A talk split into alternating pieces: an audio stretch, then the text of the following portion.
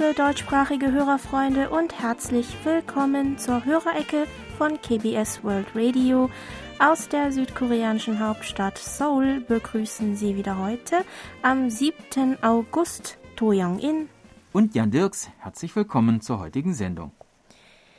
Äh, ja, morgen enden nun die Olympischen Spiele in Tokio. Mhm. Dieses Mal habe ich mehr Wettbewerbe mitverfolgt als sonst, mhm. weil mein, mein Mann ein sehr großer Olympia-Fan ist und sich alles Mögliche angeschaut hat. Die Sportleistungen, die die Athletinnen und Athleten aus der ganzen Welt gezeigt haben, waren wieder beeindruckend, aufregend und dieses Mal irgendwie besonders ergreifend, mhm. fand ich. Besonders in Erinnerung ist mir zum Beispiel der Moment geblieben, als die koreanische Turnerin Yeo Seo-dong Bronze im Sprung gewonnen hat, dass sie damit die erste südkoreanische Kunstturnerin ist, die eine Medaille bei Olympischen Spielen gewinnen konnte, ist natürlich auch sehr beeindruckend, aber es war in dem Moment eher ihr Vater, der mich und meinen Mann gerührt hatte. Ihr Vater Yao Hong-chol, der als Turner bei den Sommerspielen 1996 in Atlanta äh, Silber in derselben Disziplin gewonnen hatte und damit ebenfalls der erste südkoreanische Medaillengewinner im Geräteturnen wurde, saß nämlich als Experte dabei und kommentierte den Wettbewerb im Fernsehen. Er war so überwältigt und stolz auf seine Tochter, dass er kaum weitersprechen konnte und ähm, sein Schluchzen unterdrücken musste. Äh, hm. Es war so, er musste ja als ähm, Kommentator jemanden, auch noch neutral bleiben. Ja, und als jemanden, der in der gleichen Disziplin ähm, dann auch wirklich trainiert hatte hm. und so, muss ja. ja, wohl auch wirklich äh, wissen, was sie durchgemacht hm. hat und hm. so. Also es war, glaube ich, sehr, also es war ein sehr emotionaler hm. Moment gewesen. Ähm, für viele Koreaner war dieses Mal auch Frauenvolleyball sehr spannend gewesen, weil man nicht erwartet hatte, dass die Mannschaft so weit kommen würde. Mhm. Und die vier von fünf Goldmedaillen im Bogenschießen haben natürlich auch eine super Begeisterung im Land mhm. ausgelöst. Ja, Bogenschießen äh, war natürlich in Korea immer schon von Bedeutung, sowohl militärisch als auch sportlich, was sich zum Beispiel auch in historischen Schriften und in alten, heute noch erhaltenen äh, Wandgemälden in den Gräbern des 5. bis 6. Jahrhunderts zeigt. Da die koreanische Halbinsel zu etwa 70 Prozent aus bewaldeten Bergen besteht, war Bogenschießen vor allem in strategischer und militärischer Hinsicht wichtig. Die meisten Gefechte ereigneten sich an den Festungen in den Bergen, und mit Pfeil und Bogen konnte man von den hohen Mauern der Festung aus die Gegner am leichtesten in die Knie zwingen. In der Schillerzeit zählte Bogenschießen dann sozusagen zu den Einstellungsvoraussetzungen, wenn man als Beamter am Hof arbeiten wollte. Aufgrund seiner langen Geschichte und Tradition wurde Bogenschießen letztes Jahr zum nationalen immateriellen Kulturerbe Nummer 142 ernannt. In den Schriften von früher werden mehrere Könige, Beamte und Militärangehörige erwähnt, die hervorragende Bogenschützen waren. Die meisten Koreaner denken aber dabei sofort an Chumong, den Gründer des Königreichs Goguryeo, das von äh, 37 vor Christus bis 668 nach Christus mhm. bestand. Chumong war der Sohn von Habeck und Yuhua. Habeck war der Sohn des Himmels, da aber Yuhua ohne Erlaubnis der Familie ihn geheiratet hatte, wurde sie verstoßen. In ihrem Exil traf sie König Kymhwa der sie aus Mitleid in seinen Palast mitnahm. Dort legte Yuhua nach einiger Zeit ein Ei. Der König fand das Ei unheilvoll und ließ es in den Wald bringen, wo es wundersamerweise von den Tieren des Waldes geschützt und behütet wurde. Als der König davon erfuhr, ließ er das Ei wiederholen und versuchte es zu zerbrechen. Als ihm das auch nicht gelang, gab er es Juha zurück. Juha wickelte es in Stoff und bewahrte es an einem warmen Ort auf. Aus dem Ei schlüpfte schließlich ein Junge der klug und kräftig war. Bereits im Alter von nur sieben Jahren war er den meisten Normalsterblichen voraus. Er fertigte sich selbst Pfeil und Bogen an und traf stets ins Schwarze. Seitdem trug er den Namen Mong, der wörtlich so viel bedeutet wie jemand, der gut mit Pfeil und Bogen schießt. König Kumar hatte sieben Söhne, mit denen Jumong spielte, aber keiner von ihnen konnte sich mit Jumong messen. Die Söhne und Diener des Königs trachteten daher Jumong nach dem Leben. Daraufhin floh Jumong mit drei seiner Getreuen in den Süden und sie kamen nach einiger Zeit an einem großen Fluss an. In dringender Not rief Jumong dem Wasser zu, dass er der Sohn des Herrn des Himmels und der Enkel des Gottes der Flüsse sei und man ihm helfen solle, das Wasser zu überqueren. Als Antwort darauf sammelten sich Tausende von Fischen und Schildkröten und bauten aus ihren Leibern eine Brücke, über die Jumung und seine Gefolgsleute das andere Ufer erreichen konnten. Bald erreichten sie ein Land, dessen fruchtbare Böden und raue Gebirgszüge ihnen gut gefielen. Jumung beschloss, dort die Hauptstadt seines Reiches zu errichten, das er schließlich Kogoryo nannte. Ja, das war die Geschichte von mhm. Chumung. Ob Korea dieses Mal wieder so gut beim Bogenschießen abgeschnitten hat, weil die Koreaner Nachfahren von Chumung sind, wie einige Zeitungen immer noch gerne titeln, mhm. kann zwar nicht wissenschaftlich bewiesen werden, aber unabhängig davon hat das Team eine hervorragende Leistung gebracht und es hat mir wieder Spaß gemacht zuzuschauen. Mit dem Ende der Olympischen Spiele kehrt nun auch in unsere Programme wieder Normalität ein. Die Nachrichten werden also wieder zehn Minuten lang sein, kreuz und quer durch Korea, wieder 30 Minuten ausgestrahlt und ohne Olympiabeitrag. Einzig am Montag werden in der Sportecke die Wettbewerbe in Tokio noch einmal rückblickend beleuchtet. Und jetzt wenden wir uns der Post der Woche zu. Über die Schneckenpost haben wir einen Empfangsbericht von Hörerfreund äh, Peter Müller aus Duisburg erhalten, der uns am 10. Juni mit seinem Sony ICF 2001D mit Teleskopantenne mit Simpo 5x4 empfangen hat.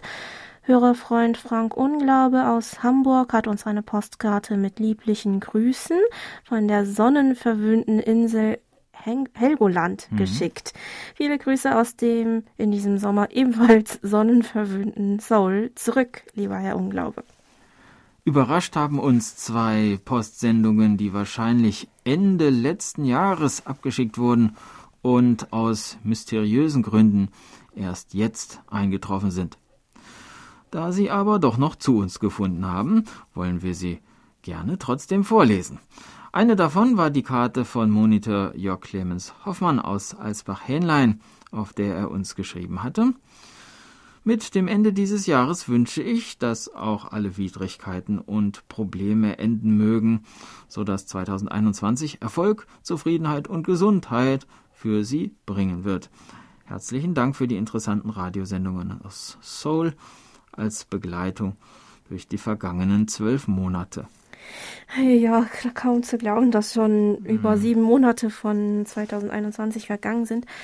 Auch wenn es immer noch oder wieder Probleme mit Corona gibt, hoffen wir trotzdem, dass das Jahr Ihnen trotz Corona schon Erfolg, Zufriedenheit und Gesundheit bringen konnte, lieber Herr Hoffmann, und bedanken uns nachträglich für die schöne Karte. Mit zwei Empfangsberichten ist auch ein Brief von Monitor Michael Lindner aus Gera angekommen, der ebenfalls von Ende des letzten Jahres stammt. Herr Lindner hatte uns zum Jahr 2020 noch Folgendes geschrieben. Trotz aller Schwierigkeiten und Veränderungen habe ich mein wundervolles Radio-Hobby weiter betrieben, habe viele Sendungen aufmerksam verfolgt und entsprechende Feedbacks weltweit verschickt um mich auch mit den einzelnen Redaktionen solidarisch zu zeigen, die ja auch unter schwierigen Bedingungen die betreffenden deutschsprachigen Sendungen weiterhin produziert und ausgestrahlt haben. Gerade in so schwierigen Zeiten, wo soziale Kontakte kaum noch möglich sind, erlebt der Kurzwellenrundfunk eine Renaissance, da man wenigstens auf diese Art und Weise miteinander in Verbindung stehen kann. Ich bin sehr glücklich, dass ich mein BCDX-Hobby dazu benutzen kann, um mir und anderen Menschen in diesen turbulenten Zeiten Mut zu machen. Und wir danken Ihnen, lieber Herr Lindner, für den netten Brief und hoffen, dass wir Ihnen auch dieses Jahr mit unserem Programm etwas Unterhaltung und Abwechslung bescheren konnten. Und nun machen wir weiter mit der digitalen Post. Über unsere German-Adresse haben sich gemeldet Norbert Hansen aus Weilmünster, der uns mit seinem Grundig-Satellit 3400 mit DE31 am 31. Juli mit SINPO 5x4 gehört hat und Monitor Burkhard Müller aus Hilden, der diese Woche mit seinem Reuter RDR 50C mit 13 Meter Drahtantenne und Tiking und Koch Antennentuner unter anderem am 2. August einen Top-Empfang von SINPO 55545 ganz ohne Tuner einstellen hatte und am 3. August einen Empfang von SINPO 54344 leider mit Rauschen. Monitor Nuri Streichert aus Hildesheim berichtete, dass er uns auf der Kurzwelle am 31. Juli mit Simpo 44433 bei etwas stärkerem Fading und am 1. August mit Simpo 4x4 empfangen konnte. In seiner E-Mail erzählte er uns noch, am vergangenen Mittwoch habe ich den kleinen Leo zum vorletzten Mal vom Kindergarten abgeholt. Er trödelte, obwohl ich ihm sagte, er möge sich beeilen, damit wir trocken nach Hause kommen. Er hat nicht gehört. Dann fing ein starker Regen an, so dass wir pitschnass unter das Buswartehäuschen und schließlich nach Hause kamen. Weil er so nass wurde, brüllte er während des ganzen Schauers die Straße zusammen. Es dauerte dann noch etwa zehn Minuten, bis er aufhörte zu weinen und sich schließlich beruhigte. Oh ja, klitschnass mhm. werden ist natürlich für jeden unangenehm. Hoffentlich haben sie beide sich auch keine Erkältung geholt von dem Regen. Mhm. Ähm, Herr Streicher teilte uns außerdem noch mit, dass mein Mann und seine Freunde seine Mat sein Matheproblem mhm. richtig gelöst haben. Das hat uns sehr gefreut. Dann hat sich auch Monitor Michael Willruth aus Frankfurt am Main bei uns gemeldet der uns am 31. Juli mit seinem Sony ICF 7600D mit Teleskopantenne mit SINPO 54444 empfangen konnte. Zum Thema Kaffee in Korea, das wir im Juni in der Hörerecke behandelt hatten, schrieb uns Herr Willruth übrigens noch Folgendes. Die Beiträge über das Kaffeetrinken in Korea in der Hörerecke haben mir sehr gut gefallen. Eigentlich bin ich eher Teetrinker, aber einen kalten Kaffee mit Vanilleeis finde ich an heißen Tagen auch sehr gut zur Erfrischung. In Ostfriesland wird sehr viel Tee getrunken. Der Verbrauch liegt bei 290 Liter pro Person in einem Jahr. Damit liegt der Teeverbrauch in Ostfriesland vor den traditionellen Teetrinkernationen England und Irland. In fast jeder etwas größeren Stadt in Ostfriesland gibt es ein Teemuseum. Gibt es in Korea auch Gegenden, wo besonders viel Tee getrunken wird und gibt es in Korea auch Teemuseen? Ja, also eine bestimmte Region oder Gegend, in der besonders viel Tee getrunken wird, gibt es in Korea, soweit wir wissen, eigentlich nicht. Laut einer Statistik aus dem Jahr 2016 lag der jährliche Teekonsum in Korea bei 100 Gramm pro Person. Aber das bezog sich nur auf Blatttee. Im Alltag werden in Korea auch andere Teesorten gern getrunken, wie zum Beispiel Tee aus Gerste, den viele koreanische Familien eigentlich immer im Kühlschrank haben, Tee aus Wurzeln der großen Klette, der vor ein paar Jahren einen großen Boom erlebte, weil er beim Abnehmen helfen sollte. Und auch Tee aus in Zucker eingelegten Früchten wie Zitronen, Quitten, Jujuben oder auch äh, zum Beispiel Ingwer. Ja, die letztere Variante ist auch eigentlich leicht zu Hause mhm. zuzubereiten. Äh, ja, falls Sie Interesse haben, können Sie das so machen. Nehmen wir zum Beispiel mal ähm, Ingwer. Mhm. Der Ingwer sollte geschält und gründlich gereinigt, entweder in dünne Stifte oder Scheiben geschnitten werden. Daneben braucht man noch Zucker, der vom Gewicht her dem der Ingwerstücke bzw. Scheiben entsprechen sollte.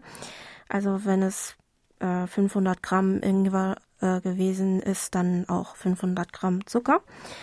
Drei Viertel davon wird dann mit dem Ingwerstücken vermengt. Wenn der Zucker komplett ausgelöst ist, wird das Ganze wässrig und wird in ein äh, sollte in ein desinfiziertes, äh, fest mhm. verschließbares Glasgefäß wie ein Marmeladenglas gegeben werden. Ähm, und ganz oben wird dann der Rest des Zuckers aufgehäuft, äh, den man aufgehoben hatte, damit die Masse nicht direkt mit der Luft in Berührung kommt und äh, dann wird das Gefäß verschlossen. Man lässt es dann an einem kühlen Ort stehen, bis der Zucker komplett aufgelöst ist. Danach muss man es äh, rasch in, im Kühlschrank aufbewahren und so nach einer Woche kann man sich daraus erstmals ähm, ein, zwei Löffel nehmen und auf die zähflüssige Ingwermischung heißes Wasser gießen. So ist der Ingwertee wirklich perfekt für kältere Tage und beugt Erkältungen vor, beziehungsweise hilft, wenn man sich doch mal eine Erkältung mhm. geholt mhm. hat. Ja, wenn wir nun auf den Blatttee schauen, äh, da wird in Korea seit langer Zeit hauptsächlich grüner Tee getrunken und produziert. Und dort, wo die großen Grünteeplantagen liegen, befinden sich auch die meistbesuchten Teemuseen. Dazu gehört zum Beispiel die Region um den Berg Chirisan in der Provinz Südgyeongsang. Im Kreis Hadonggun, wo die ersten Teepflanzen in Korea angebaut worden sein sollen, kann man das private Maeam Teemuseum besuchen dessen Geschichte schon auf das Jahr 1936 zurückgeht. In diesem Museum sind etwa 100 Exponate einschließlich alter Teekannen und Schalen aus Ton ausgestellt, die die traditionelle koreanische Teekultur vorstellen. Das Museum wird von einer Familie bereits äh, seit drei Generationen geführt und ist heute ähm, auch für seine schönen Fotospots bekannt. Für den Eintritt muss sich jeder eine Tasse Tee kaufen und genießen. muss man dann genießen. Ja. äh, nicht weit weg vom Meer am Teemuseum befindet sich noch das Hadong Teemuseum, in dem den Besuchern die Herstellung und die Geschichte von Grüntee erklärt wird.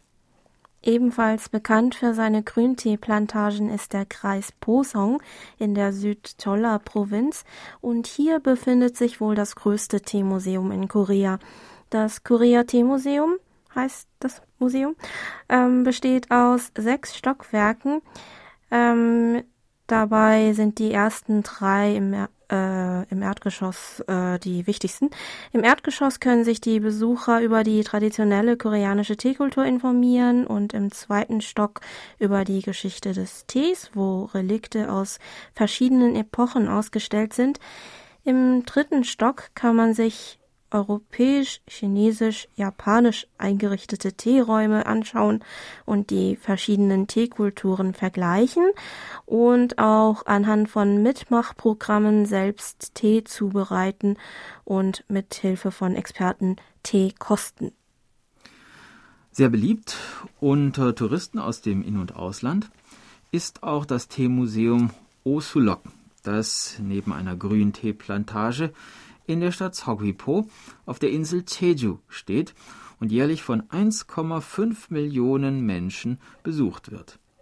Das Museum gehört der Teemarke Osulok des koreanischen Unternehmens Amore Pacific, das vor allem auch als Kosmetikhersteller bekannt ist. Es wurde 2001 eröffnet mit dem Ziel, die Tradition und Geschichte des koreanischen Tees weiter bekannt zu machen. Es gibt eine Ausstellung für Teetassen und Schalen, die sowohl aus Korea, aus verschiedenen Zeitaltern bis hin zur Joseon-Zeit, als auch aus anderen Ländern wie China, Japan und europäischen Ländern stammen. Einen sehr schönen Garten und einen Teeladen gibt es auch, in dem man Grünteegetränke und andere Kosmetikprodukte mit Grüntee der Osulok-Marke probieren und kaufen kann. Ja, soweit dazu. Und bevor es weitergeht, wollen wir eine kurze Musikpause einlegen. Ähm, das Stück heißt Tamsi Tahandan auf eine Tasse Tee, gespielt unter anderem von Kim Song-kyung.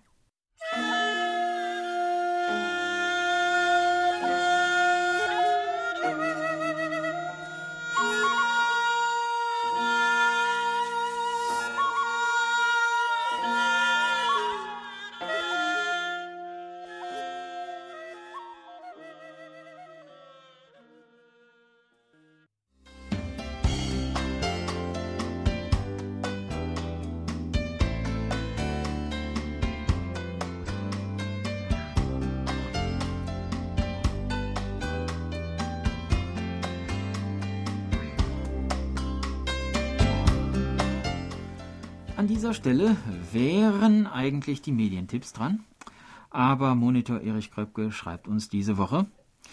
Eigentlich sollte an dieser Stelle ein Hinweis auf das Automagazin Garage 21 am 14. August um 18.55 Uhr im Schweizer Fernsehen SRF 2 kommen. Vorgestellt werden sollte dort der Kleinwagen i10 von Hyundai. Der Sendetermin ist aber offenbar wegen eines Fußballspiels, wegen der Übertragung eines Fußballspiels gestrichen worden. Deshalb gibt es dieses Mal keine Medientipps. Nächstes Mal dann hoffentlich wieder etwas mehr. Ja, aber hm. trotzdem vielen Dank, lieber Herr Kröpke. Dann warten wir mal gespannt auf die Tipps für die darauffolgende Woche und kommen zur digitalen Post zurück. Über unsere German-Adresse haben wir von Monitor Bernd Seisser aus Ottenau seine Empfangsberichte für den Monat Juli erhalten. In dem Zeitraum verzeichnete er mit seinem Grundig-Satellit 700 mit Teleskopantenne durchgehend einen Empfang von SINPO 5x4. Monitor Herbert Jörger aus Bühl konnte uns am 31. Juli mit seinem Grundig-Satellit 1000 und eingebauter Teleskopantenne mit SINPO 5x4 hören und fügte in seiner E-Mail noch hinzu, Ihr Programm war wieder ausgezeichnet, es gab viel zu erfahren von Ihrer Kultur. Interessant waren auch die verschiedenen Hörerbeiträge. Geschrieben hat uns auch Edwin Reibold aus Wilhelmsfeld, der mit seinem Grundig-Satellit Professional mit 400 äh, mit Teleskopantenne am 31. Juli einen Empfang von SINPO 4443 3 bis 4 hatte. In seiner E-Mail hieß es, Vielen Dank, dass Sie am 10. Juli die Glückwünsche von meinen Brüdern und mir zur diamantenen Hochzeit unserer Eltern ausgestrahlt haben. Über die Geburtstagsgrüße von Bernd Seiser und ihre Redaktion am 31. Juli habe ich mich ebenfalls sehr gefreut. Vielen Dank dafür. Zudem habe ich vor kurzem Post aus Seoul erhalten, wofür ich mich auch bedanken möchte. Für die netten Geburtstagsgrüße von letzter Woche bedankte sich auch Reinhard Schumann aus Gommern. Von Herrn Schumann haben wir seine Empfangsberichte für die letzte Juliwoche sowie den 1. August erhalten, wofür wir uns ebenfalls herzlich bedanken.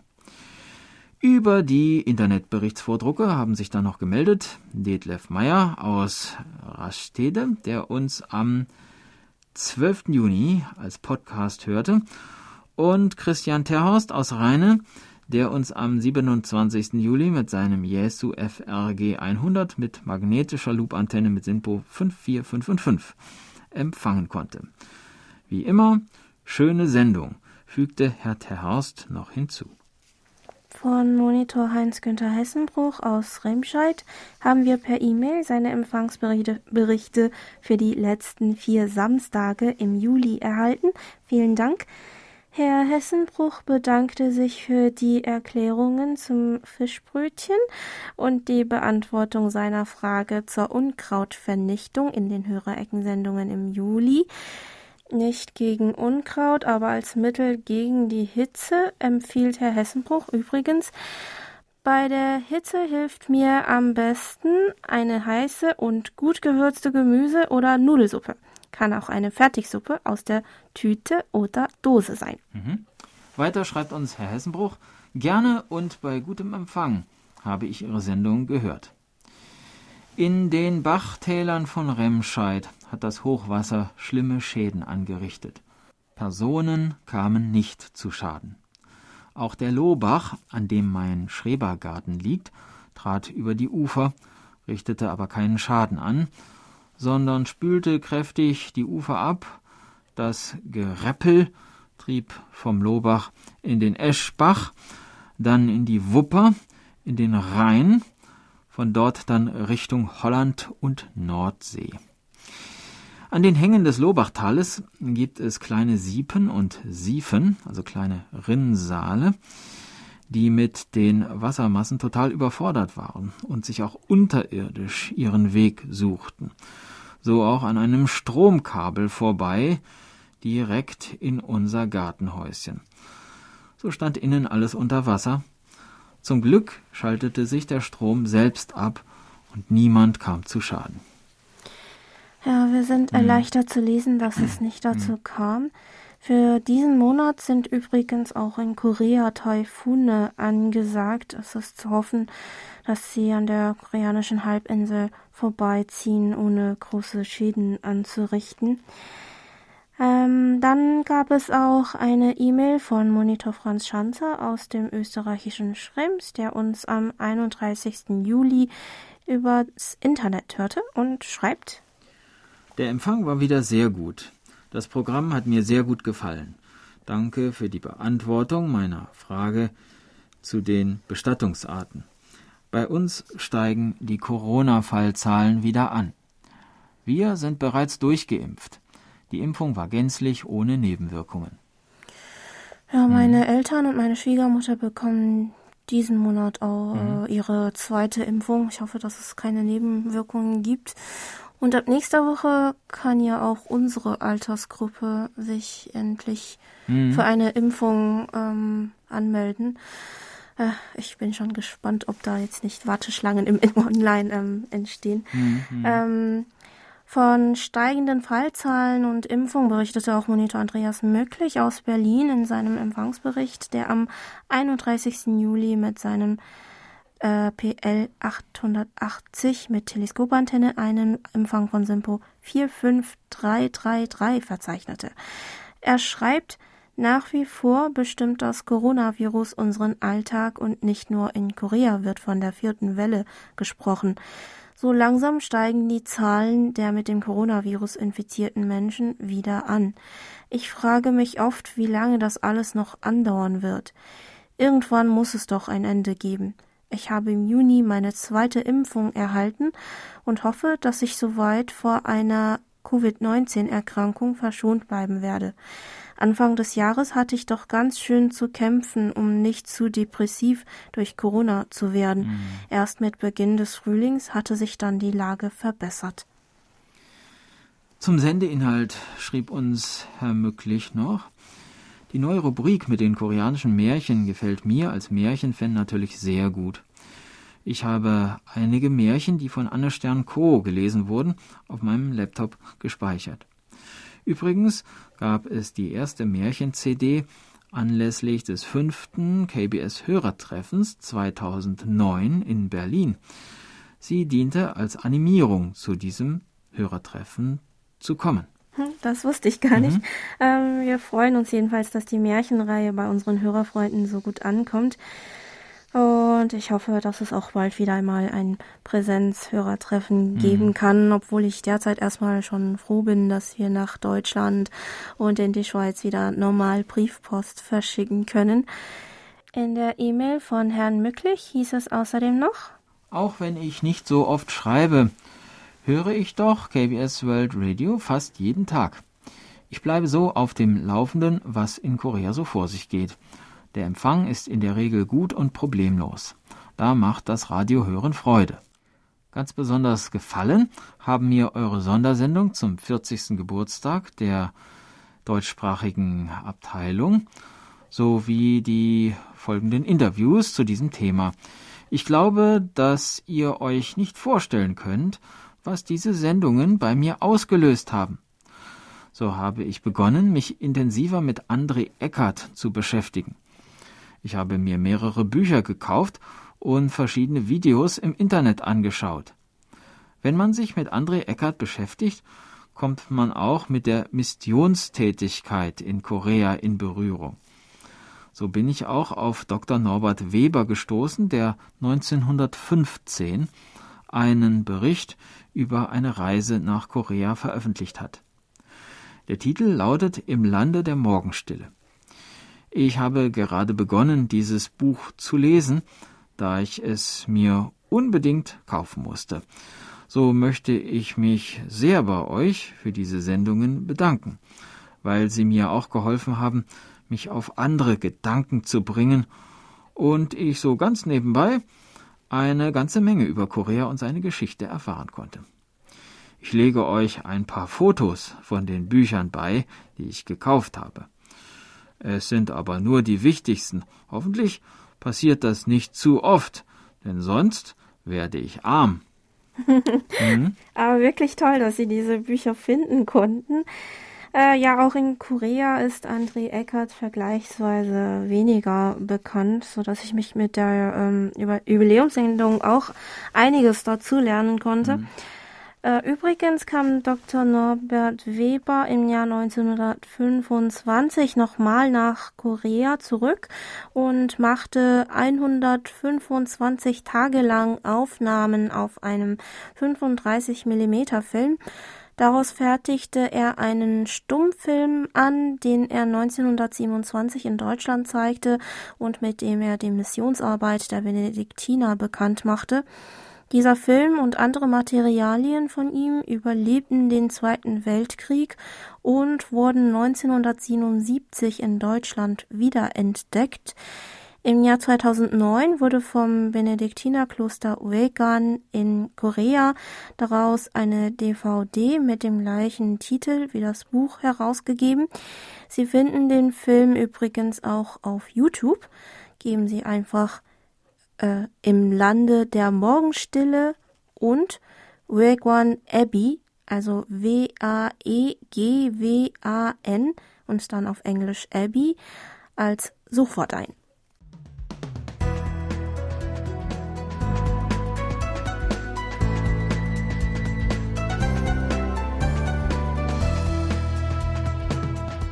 Sie hören KBS World Radio mit der Hörerecke. Geburtstagsecke. Unsere Glückwünsche gehen diese Woche an Theowille Birkemeyer in Osnabrück, Norbert Marschang in Fischbach, Ulrich Stümke in Essen, Manfred Endler in Chemnitz mit Weida und Ernst Jürgen Schulwitz in Wattgassen. Im Namen der Redaktion und von Monitor Bernd Seisser gratulieren wir allen ganz herzlich zum Geburtstag. Und bei Herrn Seisser bedanke ich mich auch für die herzlichen Grüße auch äh, an meine mhm. Großmutter. Mhm. Vielen Dank. Ja, und unser Geburtstagsständchen wird gesungen von Park Jae-bom und es lautet Choa, ich mag dich.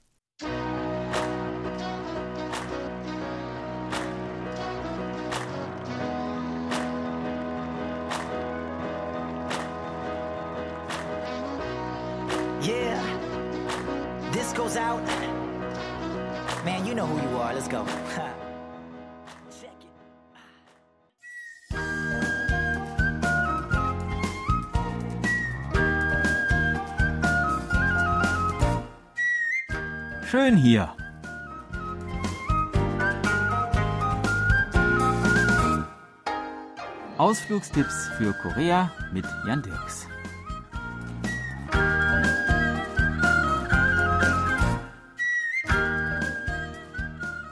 Die Gyeonggi-Jungang-Linie brachte uns beim letzten Mal aus der Stadt hinaus bis in das Gebiet von Yangpyeong in Gyeonggi-do.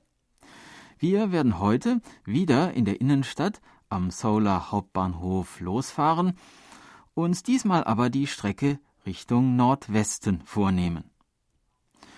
Eine Station vom Hauptbahnhof entfernt liegt der U-Bahnhof Shinchon.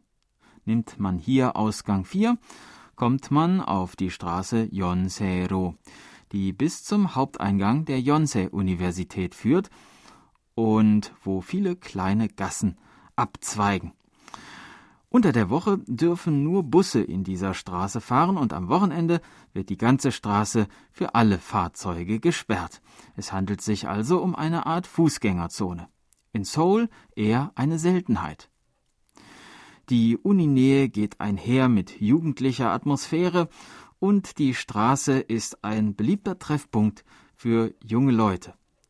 Die vielen Restaurants, Cafés, Mode- und Kosmetikgeschäfte und auch Kinos sind stets gut besucht. Es gibt zahlreiche Straßenverkäufer und am Wochenende werden hier außerdem vielfältige Events, Festivals und Konzerte von Straßenmusikern veranstaltet. Fahren wir nun zwei Stationen weiter, kommen wir zur Digital Media City, die wir vor ein paar Wochen schon einmal besucht haben. Eine interessante Sehenswürdigkeit hatten wir uns damals allerdings noch aufgespart. Den Oil Tank Culture Park. Er ist von Ausgang 6 mit dem Bus Nummer 7715 erreichbar. Der Oil Tank Culture Park liegt gegenüber dem großen Solar WM Stadion und ist ein im Jahre 2017 eröffneter Kulturkomplex. Nach der Ölkrise im Jahr 1973 wurden hier 69 Millionen Liter Öl gelagert, genug, um die Bewohner der Stadt Seoul einen Monat lang zu versorgen. Die sechs riesigen Öltanks befinden sich nach wie vor an Ort und Stelle. Doch inzwischen wurden sie umgestaltet zu Bühnen, Ausstellungshallen und Bildungsstätten. In der Mitte des Parks von den alten Ölsilos umgeben, befindet sich außerdem ein großer Kulturplatz, wo besonders am Wochenende große Veranstaltungen stattfinden. So ist der Oil Tank Culture Park ein gelungenes Beispiel für die Solar Stadterneuerung. Und wieder steigen wir in die U-Bahn. Nächste Station Nungok, Ausgang 1. Mit dem Taxi fahren wir zehn Minuten und kommen nun zur alten Festung Hengjus Hansong, die am Berg Togyangsan hoch über dem Fluss Hangang thront. Diese Festung spielte vor 400 Jahren zur Zeit der japanischen Invasion eine wichtige Rolle, denn hier führte der General Gwonyul die siegreiche Schlacht von Hengju an. Auch Frauen beteiligten sich damals an der dramatischen Schlacht, indem sie Steine in ihren Schürzen herbeitrugen. Das ursprüngliche Baujahr und der Zweck dieser Festung sind nicht genau geklärt, doch man vermutet, dass der Ursprung der Festung bis in die antike Pekce-Zeit zurückreicht, da hier bei archäologischen Ausgrabungen viele Relikte aus dieser Zeit gefunden wurden. Innerhalb der Festung befinden sich der Schrein Chungjangsa und eine Bronzestatue zu Ehren des Generals Kwon Yul. Vor allem hat man von hier oben auch einen wunderschönen weiten Blick auf die umliegende Landschaft. Zum einen auf den Berg Togyangsan und zum anderen auf den unterhalb der Festung gelegenen Fluss Hangang und das dahinterliegende Stadtgebiet von Seoul. Seit der Eröffnung der Straße Jayuro und der Fertigstellung der Brücke Hengju-daegyo ist die Festung nun leicht zu erreichen und wurde so zu einem umso beliebteren Ausflugsziel. Das war unser Ausflugstipp für diese Woche.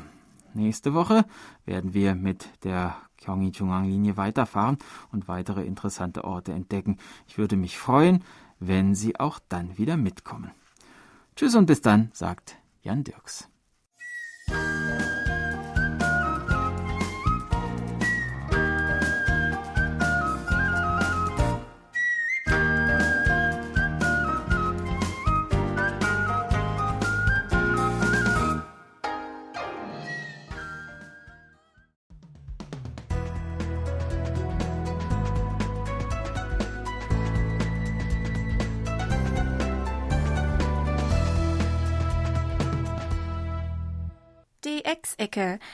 Hören Sie heute die monatlichen DX-Tipps mit Hans-Werner Lange.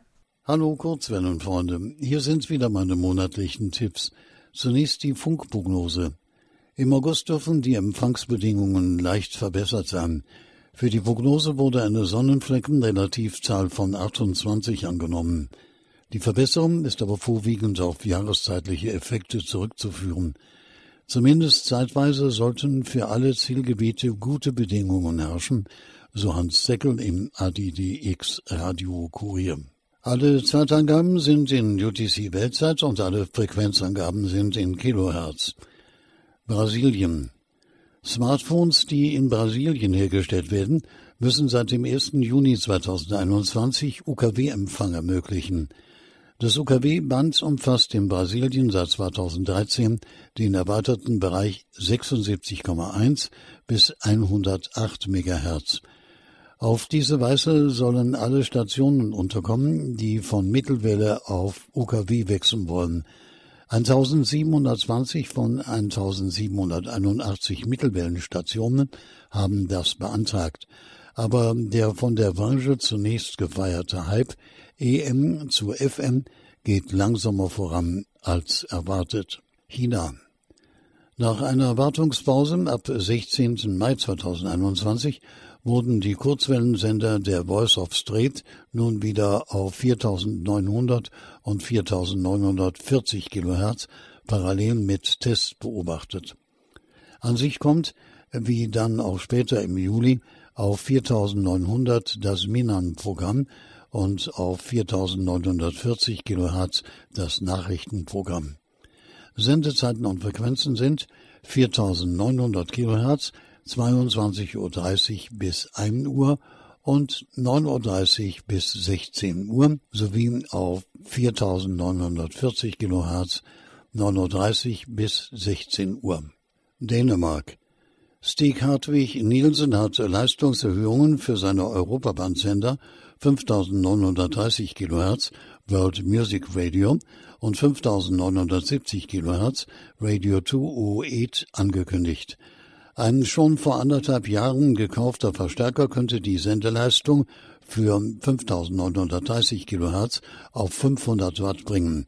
Auf 5970 Kilohertz soll ein schon früher eingesetzter, inzwischen reparierter 250 Watt Sender wieder zum Einsatz kommen. Deutschland. SM Radio Dessau ist morgen am 8. August von 11 Uhr bis 12 Uhr auf Channel 292 mit 100 Kilowatt aus Moosbrunn zu hören. Thema ist Lord Knut. Die Sendung wird am gleichen Tag von 15 Uhr bis 16 Uhr auf 6070 Kilohertz und dann mit 10 Kilowatt wiederholt. Deutschland. Radio HCJB verschickt fünf QSL-Karten mit der Bezeichnung Deich, Guten Morgen, Rapsfeld, Sturmtief und Watt. Das HCJB Medium Programm kommt samstags und sonntags um 6.30 Uhr, 11.30 Uhr, 16.05 Uhr und 17, 19 und 23.05 Uhr UTC auf 3995 Kilohertz und je nach Tageszeit auch auf 5920 und 7365 Kilohertz. Deutschland. Aufgrund der Flutkatastrophe im westlichen Teil Deutschlands, im Nordrhein-Westfalen und der Eifel, war der Sendebetrieb auf den Kurzwellenfrequenzen von Shortwave Radio Kall Kriekel auf 3995, 6005 und 6085 Kilohertz unterbrochen. Inzwischen sind alle Frequenzen wieder on air. Deutschland. Noch nicht so bekannt auf der Kurzwelle ist Artist Radio. Es gab schon Sendungen in deutscher und englischer Sprache. Die nächste Sendung ist am 23. August um 16 Uhr auf 6070 Kilohertz. Allerdings ist trotz mehrfachen an Channel 292 vorgetragenen Bitten von Hörern leider bisher keine Kennzeichnung der entsprechenden Sendesprachen auf der Channel 292 Internetseite möglich. Und Taiwan. Die deutschsprachige Redaktion von Radio Taiwan International hatte auch 2021 wieder Direktsendungen aus Taiwan an folgenden Terminen im August Morgen Sonntag am 8. August, 13. bis 15. August, 20. bis 22. August 2021. Die Sendezeiten sind jeweils 17 Uhr bis 18 Uhr auf 11.705 und 18 Uhr bis 19 Uhr auf 9.545 Kilohertz. Soweit für heute die Tipps Und damit beste 73 und 55. Bis zum nächsten Mal.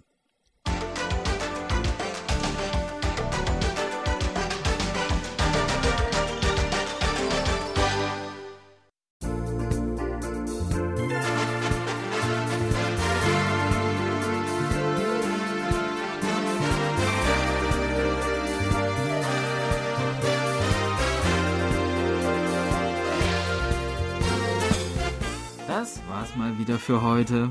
Vielen Dank fürs Zuhören. Noch ein schönes Wochenende wünschen Ihnen To Young In Und Jan Dirks, auf Wiederhören und bis nächste Woche.